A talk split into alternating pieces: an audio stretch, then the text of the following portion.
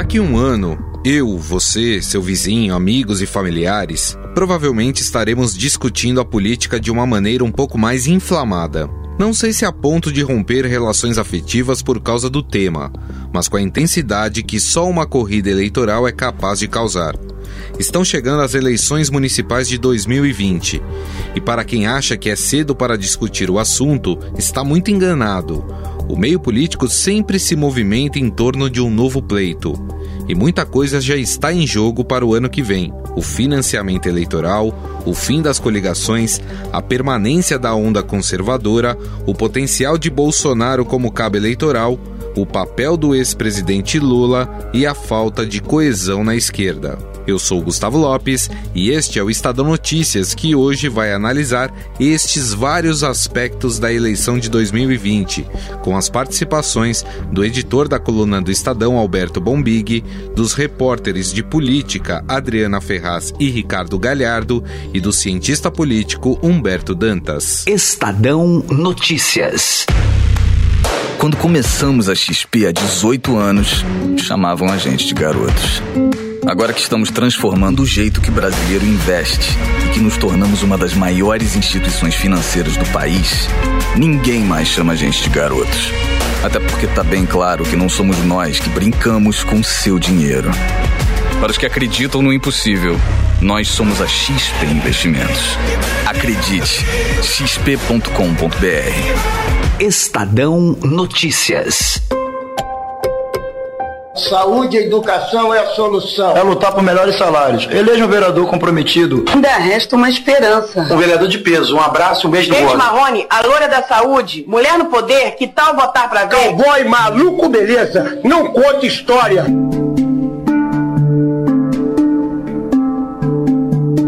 Falta um ano para as eleições municipais pelo país. Mas não pense que esse pleito será como os outros. Ao longo do programa, vamos destrinchar alguns temas que tornam a disputa por cargos nos executivos e legislativos das cidades em 2020 um dos mais interessantes. Nas eleições do ano passado, assistimos ao crescimento da direita. O Congresso Nacional hoje é o mais conservador dos últimos anos. Não poderíamos mais continuar flertando com o socialismo, com o comunismo e com o populismo e com o extremismo da esquerda. Grande parte dos eleitos utilizou as redes sociais como forma de divulgação, contrariando a máxima da importância do tempo de TV e rádio para a eleição de um candidato. Se não fosse a rede social, se não fosse a internet, se não fosse o engajamento voluntário das pessoas, a gente não conseguiria ter, ter esse sucesso. Afinal, a onda da direita vai permanecer forte nas eleições municipais? O antipetismo ainda dará as cartas? E a estratégia de se comunicar pelas redes sociais vai se consolidar? Convidamos o editor da coluna do Estadão, Alberto Bombig, para responder essas questões. Conversei recentemente com um pesquisador muito experiente que está nesse ramo desde outras eleições e sabe muito bem ler pesquisas, tanto as qualitativas né, quanto as, as quantitativas, né? E ele, ele acha que a onda conservadora ainda tem força. Pode não ser a mesma força da eleição passada, mas a onda conservadora ainda deverá ter uma importância muito grande nas eleições do ano que vem. É, independentemente do sucesso ou não do governo Bolsonaro, independentemente ou não de gostar ou não do desempenho do Bolsonaro até aqui, ele acredita que o eleitorado uh, ainda vai buscar uma opção mais de centro-direita nas eleições. Né? Agora, é, de qualquer forma, nós vivemos um momento muito antagônico, de, de, muita polarização no, praí, no país, né? Então, se você tem uma onda, uma onda conservadora ainda forte, a tendência é que você tenha um, um outro polo também muito, muito consolidado, né? Ou seja, resumindo, é provável que a gente tenha de novo uma eleição com um centro fragmentado e talvez enfraquecido. Gente está acostumado a, a, dizer que é importante fazer coligações, porque cada partido que você acabe agregando ao seu conjunto político, você acrescenta em tempo de TV, em tempo de rádio. Mas o que a gente observou nas eleições de 2018 foi algo, um fenômeno diferente com o Bolsonaro, né? O Bolsonaro fez a sua campanha praticamente ela toda nas redes sociais, né? Ele tinha um tempo muito pequeno uh, de televisão. Dá pra gente esperar que esse tipo de campanha mais focada em redes sociais vai se repetir nas eleições municipais? Eu acho que a eleição do ano passado, de 2018, ela mostrou o seguinte: só televisão não vai ganhar eleição. Isso acho que não vai acontecer nunca mais. É, no passado já ocorreu de, de, candidaturas ou candidatos com muito tempo de TV, alianças enormes e a televisão ter sido decisiva. O recado das urnas no ano passado é: olha, não adianta você ter, ter só televisão que não funciona mais. É, eu, eu, também, mas eu acho que assim, Bolsonaro não, não é um fenômeno só das redes sociais, né? Ele tinha, tinha ali uma, uma conjunção de fatores motivadores, né? Ele é, é a guinada conservadora, a questão da segurança pública no Brasil, que de uma hora para outra ela deixou de ser. É, não que ela tenha sido periférica um dia, mas o brasileiro se preocupava muito com, com, com saúde, com educação, e de repente a, a questão da, da segurança pública chegou na eleição presidencial e era uma bandeira antiga dele, né? A gente tem que reconhecer isso. Uhum. Ele defendia a segurança, linha dura há muito tempo. Sim. Ele surfou na onda da Lava Jato. Você, o recado que eu estou dando a vocês é a própria presença é, do Sérgio Moro no Ministério da Justiça com todos os meios, inclusive com a AF, é, para combater a corrupção. Pegou essa satisfação é, que a Lava Jato provocou no eleitor com, com os partidos tradicionais, com o PSDB, com o PT, principalmente. E aí sim, ele soube, ele soube transformar isso em conteúdo para uma rede social que ele já vinha articulando há muito tempo. Talvez até por saber que não, que não teria muito tempo de televisão. E aí essa mistura entre, entre o que a gente hoje chama de bolsonarismo, nas ideias dos pilares do, do bolsonarismo, com as redes sociais, é, ela foi sim determinante. Agora ele teve muito engajamento, né? O eleitor dele e assim, não vou nem entrar nas questões que, que ainda estão lá sendo debatidas pelo Tribunal Superior Eleitoral, se teve fake news, se teve disparo em massa de WhatsApp, se tem robô, se não tem, porque esse é um território muito. Aliás, esse é um grande, é um grande desafio para as eleições do ano que vem. Para a justiça eleitoral é, é, eu acho que agora a Justiça Eleitoral vai estar mais preparada do que estava nas eleições anteriores, que era muita novidade para todo mundo também. O Tribunal tem evitado todos os esforços no sentido de reconhecer a necessidade de combater esses desvios e tem criado não só uma doutrina educacional. Mas, enfim, deixando isso de lado, vamos esperar um pouco mais o que, que o TSE vai nos dizer sobre essas investigações do ano passado. É, a, a, o Bolsonaro tinha um engajamento, o eleitor dele gostava de rede social, o eleitor dele usava rede social para propagar o conteúdo dele, né? Ele, ele teve um engajamento muito espontâneo muito forte. É, e aí eu acho que todo mundo ficou de olho sim. Eu, eu já sinto os políticos já se movimentando por ano que vem, muito focados em redes sociais. Né? Agora, não, também não vai construir da noite para o dia. Não é adianta você achar que vai mobilizar massas da noite para o dia, que eu acho que não é bem assim. E a televisão continua, continuará tendo um, um, um, um papel importante e acho que um pouco maior numa eleição municipal. Porque numa eleição municipal, é, o, o, o teu o espaço a ser tratado, a ser debatido, ele é, ele é mais circunscrito, né? Numa eleição é, presidencial, você tem que tratar do país. É. Né? E às vezes, às vezes o candidato não consegue atrair o interesse para aquele programa eleitoral de TV. O cara tá, assim, o eleitor está lá no Amazonas e você está tratando do problema do Rio Grande do Sul. Uhum. É difícil você mobilizar. Na rede social você pode fazer isso. Inclusive você tinha disparos, né, regionais ali, com as questões de cada um. Agora numa campanha, numa campanha municipal, você está falando para a cidade. Então você pode, se o, se o programa for bem feito, se o candidato tiver propostas, é, ele consegue, ele vai conseguir atrair uma atenção sim para a televisão. Agora, a importância que ela teve no passado, eu acho que ela não volta a se repetir nunca mais. Bom, Big, mais uma vez, muito obrigado, viu? Um grande abraço. Outro. Já que falamos de direita, é claro que precisamos focar no antagonismo, ou seja, a esquerda. O antipetismo veio muito forte nas últimas eleições, principalmente nas regiões sul, sudeste e centro-oeste do país. O último pleito também marcou um distanciamento dos partidos que pertencem a esta linha ideológica. Quem não lembra do inflamado discurso de Cid Gomes? O Lula tá preso, babaca! O Lula tá preso!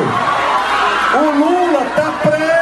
A insistência na candidatura de Lula, que foi impedido de participar do pleito, e a recusa de apoiar outro candidato que não do PT, abriu feridas que ainda não cicatrizaram. O PT não é amar o Brasil nem o povo brasileiro. A natureza do PT é o poder pelo poder a qualquer preço e falta de escrúpulo. Mas afinal, como a esquerda pensa em contra-atacar e tentar impedir mais um crescimento da direita? Qual será o papel de Lula na coordenação desse pleito? Quem responde essas e outras questões é o repórter do Estadão Ricardo Galhardo. O PT vai dar o pontapé inicial nessa segunda-feira, é, quando é, vai ser formalmente empossado o grupo de trabalho eleitoral do partido é, visando as eleições do ano que vem. É, o que se diz, no, não só no PT, mas também nos outros partidos de esquerda, é, você conversa com os dirigentes, o que eles dizem é que a ideia é, é criar condições para uma grande frente de esquerda para 2022. É usar essa eleição como é, uma primeira etapa para azeitar o relacionamento para que em 2022 haja uma grande aliança, se não for no primeiro turno, que seja no segundo turno. Mas o fato é que eles ainda não sentaram para conversar. Se ainda não teve é, uma conversa mais vertical dos presidentes dos partidos com vistas à eleição do ano que vem. Enquanto as direções nacionais que têm essa ideia né, de uma frente ampla demoram, é, os projetos locais vão crescendo. Claro. Né? E quanto mais tempo demora, mais difícil fica para depois para o partido chegar no, lá na cidade e falar: não, você não vai ser candidato, nós vamos apoiar o, o nosso futuro aliado.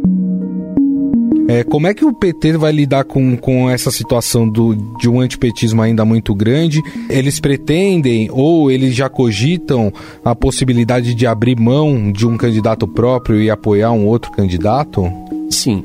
Em junho, teve uma, uma reunião do que vai vir a ser esse grupo de trabalho eleitoral, uma reunião ainda não formal, e nessa reunião eles desenharam o primeiro mapa ali do que eles acham que vai ser a, a eleição para o PT no ano que vem.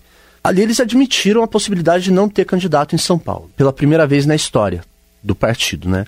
É, a gente publicou isso na época, aí no dia seguinte já tinha nota dizendo não, nós vamos ter candidato sim, etc. Mas o problema é o, o partido enfrenta alguns problemas aqui na, na cidade. É, tem uma pesquisa recente que eu tive acesso, duas, na verdade, de dois pré-candidatos, mostrando que o PT sai muito bem larga muito bem na disputa eleitoral aqui em São Paulo, com 15%. Tem uma dessas pesquisas mostra que qualquer que seja o nome, já sai com 15%. Se o nome for o Fernando Haddad, que diz que não quer ser candidato, é, isso sobe para 25%. O problema é no segundo turno. Uma dessas pesquisas mostra que a rejeição do partido aqui na cidade de São Paulo é de 64%. É quase o dobro do que os outros partidos têm. É claro que campanha eleitoral serve justamente para isso, né? Para você enfrentar esse tipo de problema. O problema é que isso está dificultando para o PT, isso não acontece só em São Paulo, acontece em outras cidades, e está dificultando para o PT fechar alianças. Por exemplo, aqui em São Paulo, por mais que o partido fale que vai ter candidato, eles estão conversando com o Márcio França, com o ex-governador Márcio França, que deve ser candidato pelo PSB. E o Márcio França ele está em dúvida se ele aceita ou não o apoio do PT. Porque o apoio do PT com certeza colocaria ele no segundo turno, mas dificultaria muito no segundo turno. Muita gente tem me perguntado e eu quero deixar bem claro: eu não apoio o PT. Batalhei muito para que meu partido ficasse neutro aqui em São Paulo nessa eleição.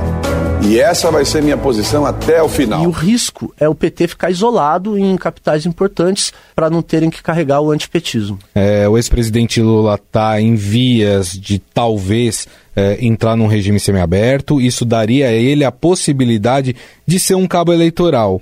Existe essa análise também em ter o Lula como cabo eleitoral ou não ter o Lula como cabo eleitoral? Isso vai ter um peso muito grande? Ah, vai ter um peso muito grande principalmente na, nas capitais do Nordeste, né, nas grandes cidades do Nordeste, onde o Bolsonaro enfrenta os piores índices de, de aprovação e o Lula ainda é muito bem visto. Com certeza, nesse, nesses estados, é, os candidatos vão querer o apoio do Lula. Agora, essa ordem dentro do PT de que é para priorizar uma, uma aliança partiu do próprio Lula. Ele falou para mais de uma pessoa a mesma frase: a gente tem que apoiar quem tiver melhor. Em cada lugar a gente Puta, tem que apoiar quem tiver melhor. Não tem chance, porque, sinceramente, eu acho que não tem chance. Eu acho que na hora, uh, mesmo pessoas que hoje pensam terão vergonha de dizer que vão votar, Mas isso não é tão simples assim. Você pega, por exemplo, o caso de Recife. Em Recife, o PSB eles têm duas prioridades para o ano que vem, que são São Paulo, Márcio França, e Recife com o João Campos. Uhum. Mas lá o PT tem a Marília Reis, que também está muito bem posicionada nas pesquisas e já foi sacrificada no ano passado, que ela queria ser candidata a, a governadora e aceitou retirar a candidatura por pressão muito grande do PT para que o PSB ficasse do lado do, do, do PT na, no segundo turno da eleição.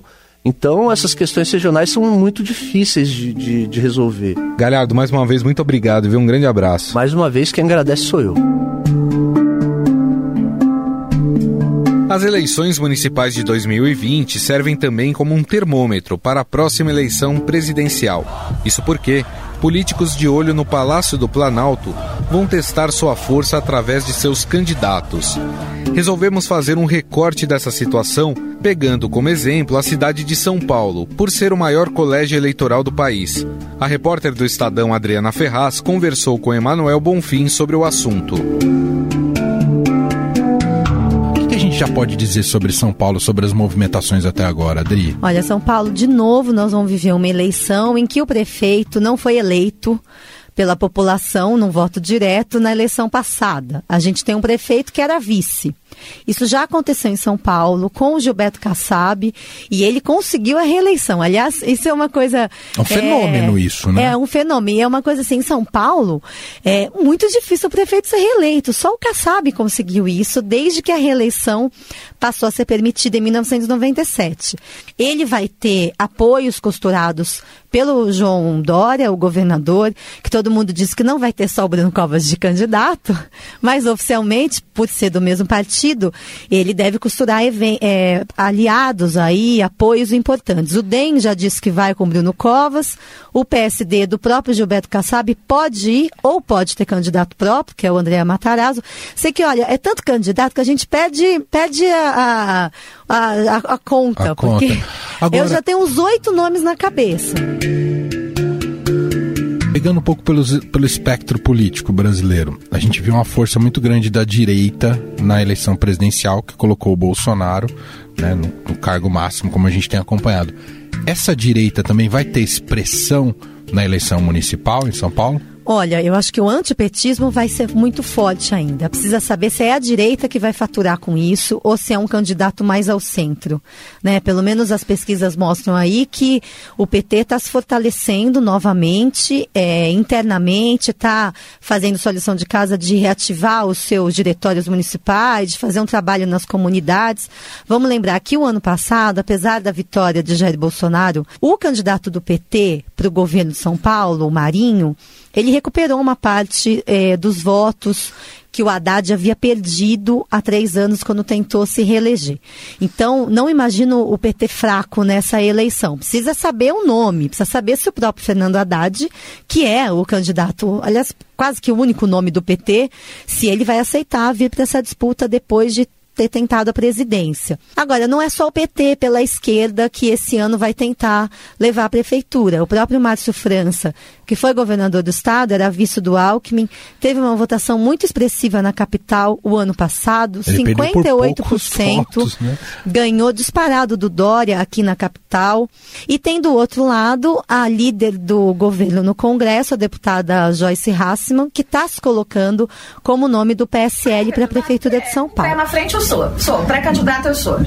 O início dessa conversa partiu de fora para dentro. As pessoas começaram a falar, né? Ah, você tem que se não ser candidato. Agora, vamos lembrar que ela também não é unanimidade no, PS, no PSL aqui de São Paulo. Tem um deputado, que é o Gil Diniz, o famoso carteiro reaça, é como ele é chamado. Ele é deputado estadual e ele já disse que vai ter prévia já disse que não vai facilitar a vida da Joyce. Ele é muito próximo da família Bolsonaro, amigo do Eduardo Bolsonaro, mais do que a Joyce. A Joyce, engraçada, ela é do PSL, mas muita gente vê ela aqui muito próxima do Dória. Então, uma das das análises que se faz é que se o PSL for com a Joyce Hassman de candidata, se ela vencer, ela vai ser, vai ser uma vitória do Bolsonaro ou vai ser uma vitória do Dória? E como você mesmo diz, a eleição municipal ela já é um espelho da eleição seguinte, que é a eleição presidencial. A gente vai votar para prefeito, mas está todo mundo pensando no voto para presidente já. É sempre assim, né? A gente já joga para frente.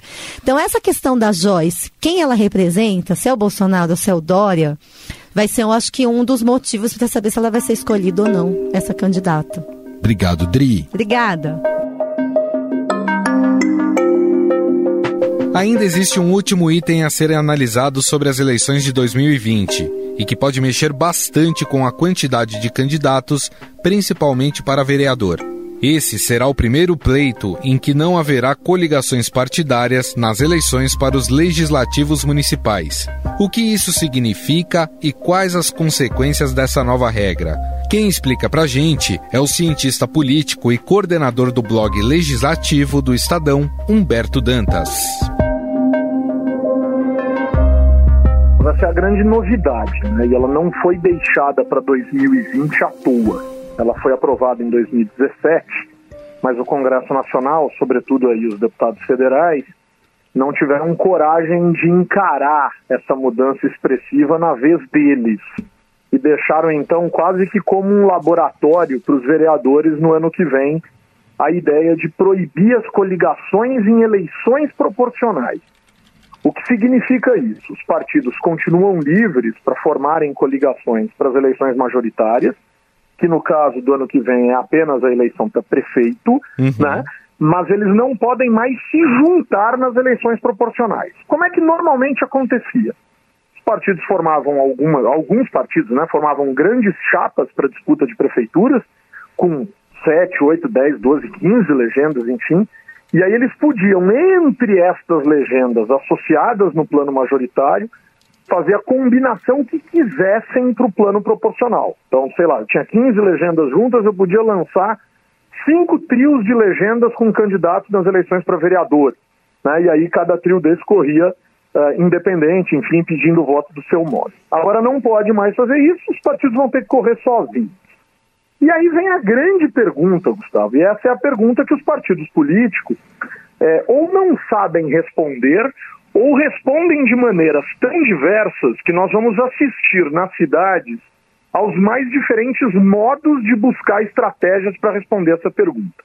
Então vamos tentar responder de duas maneiras mais gerais. Tá. Uma, os partidos políticos trazem para si um partido político principal, né, provavelmente aquele que lançará um cabeça de chapa forte, né, um, um, um cabeça de majoritária forte, um candidato a prefeito forte.